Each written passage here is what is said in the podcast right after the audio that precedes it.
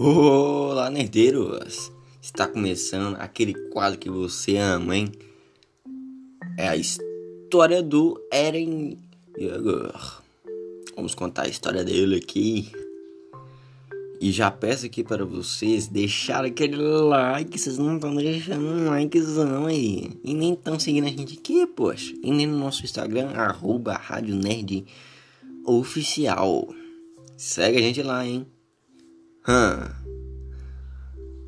Então vamos lá. A história de hoje é do Eren Yeager. É o seguinte. Então vamos lá. Foi um ex-membro da divisão de reconhecimento e o principal protagonista de Attack on Titan. Ele morou no distrito de Shiganshina com seus pais e sua irmã adotiva Mikasa, até a queda da muralha. Durante o incidente, Eren testemunhou impotentemente sua mãe sendo comida por um titã. Este evento levaria o ódio intenso de Eren pelos titãs, quando ele jurou varrer todos eles da face da terra. Logo depois, seu pai Guicha o encontrou e deu-lhe a chave de seu porão, instruindo Eren a encontrá-la, todo custo e tomar a muralha Maria.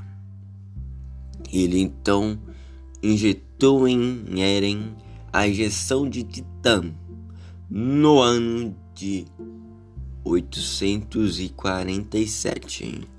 Eren e Mikasa e seu melhor amigo Armin Aleph juntaram-se ao 104 Esquadrão de Recrutas, o que formam Eren sendo o quinto melhor. E eles se juntaram à divisão de reconhecimento após a Batalha do Distrito de Trots. Depois de encontrar o porão e desbloquear as memórias de seu pai, Eren aprendeu sobre a verdade sobre o que os titãs são, assim como a história de Eldia e Marley.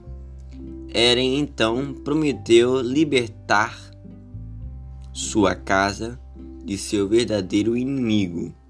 O resto da humanidade que vive do outro lado do oceano. Eren atualmente possui o poder de três titãs. Do seu pai, Eren herdou o titã de ataque e o titã fundador.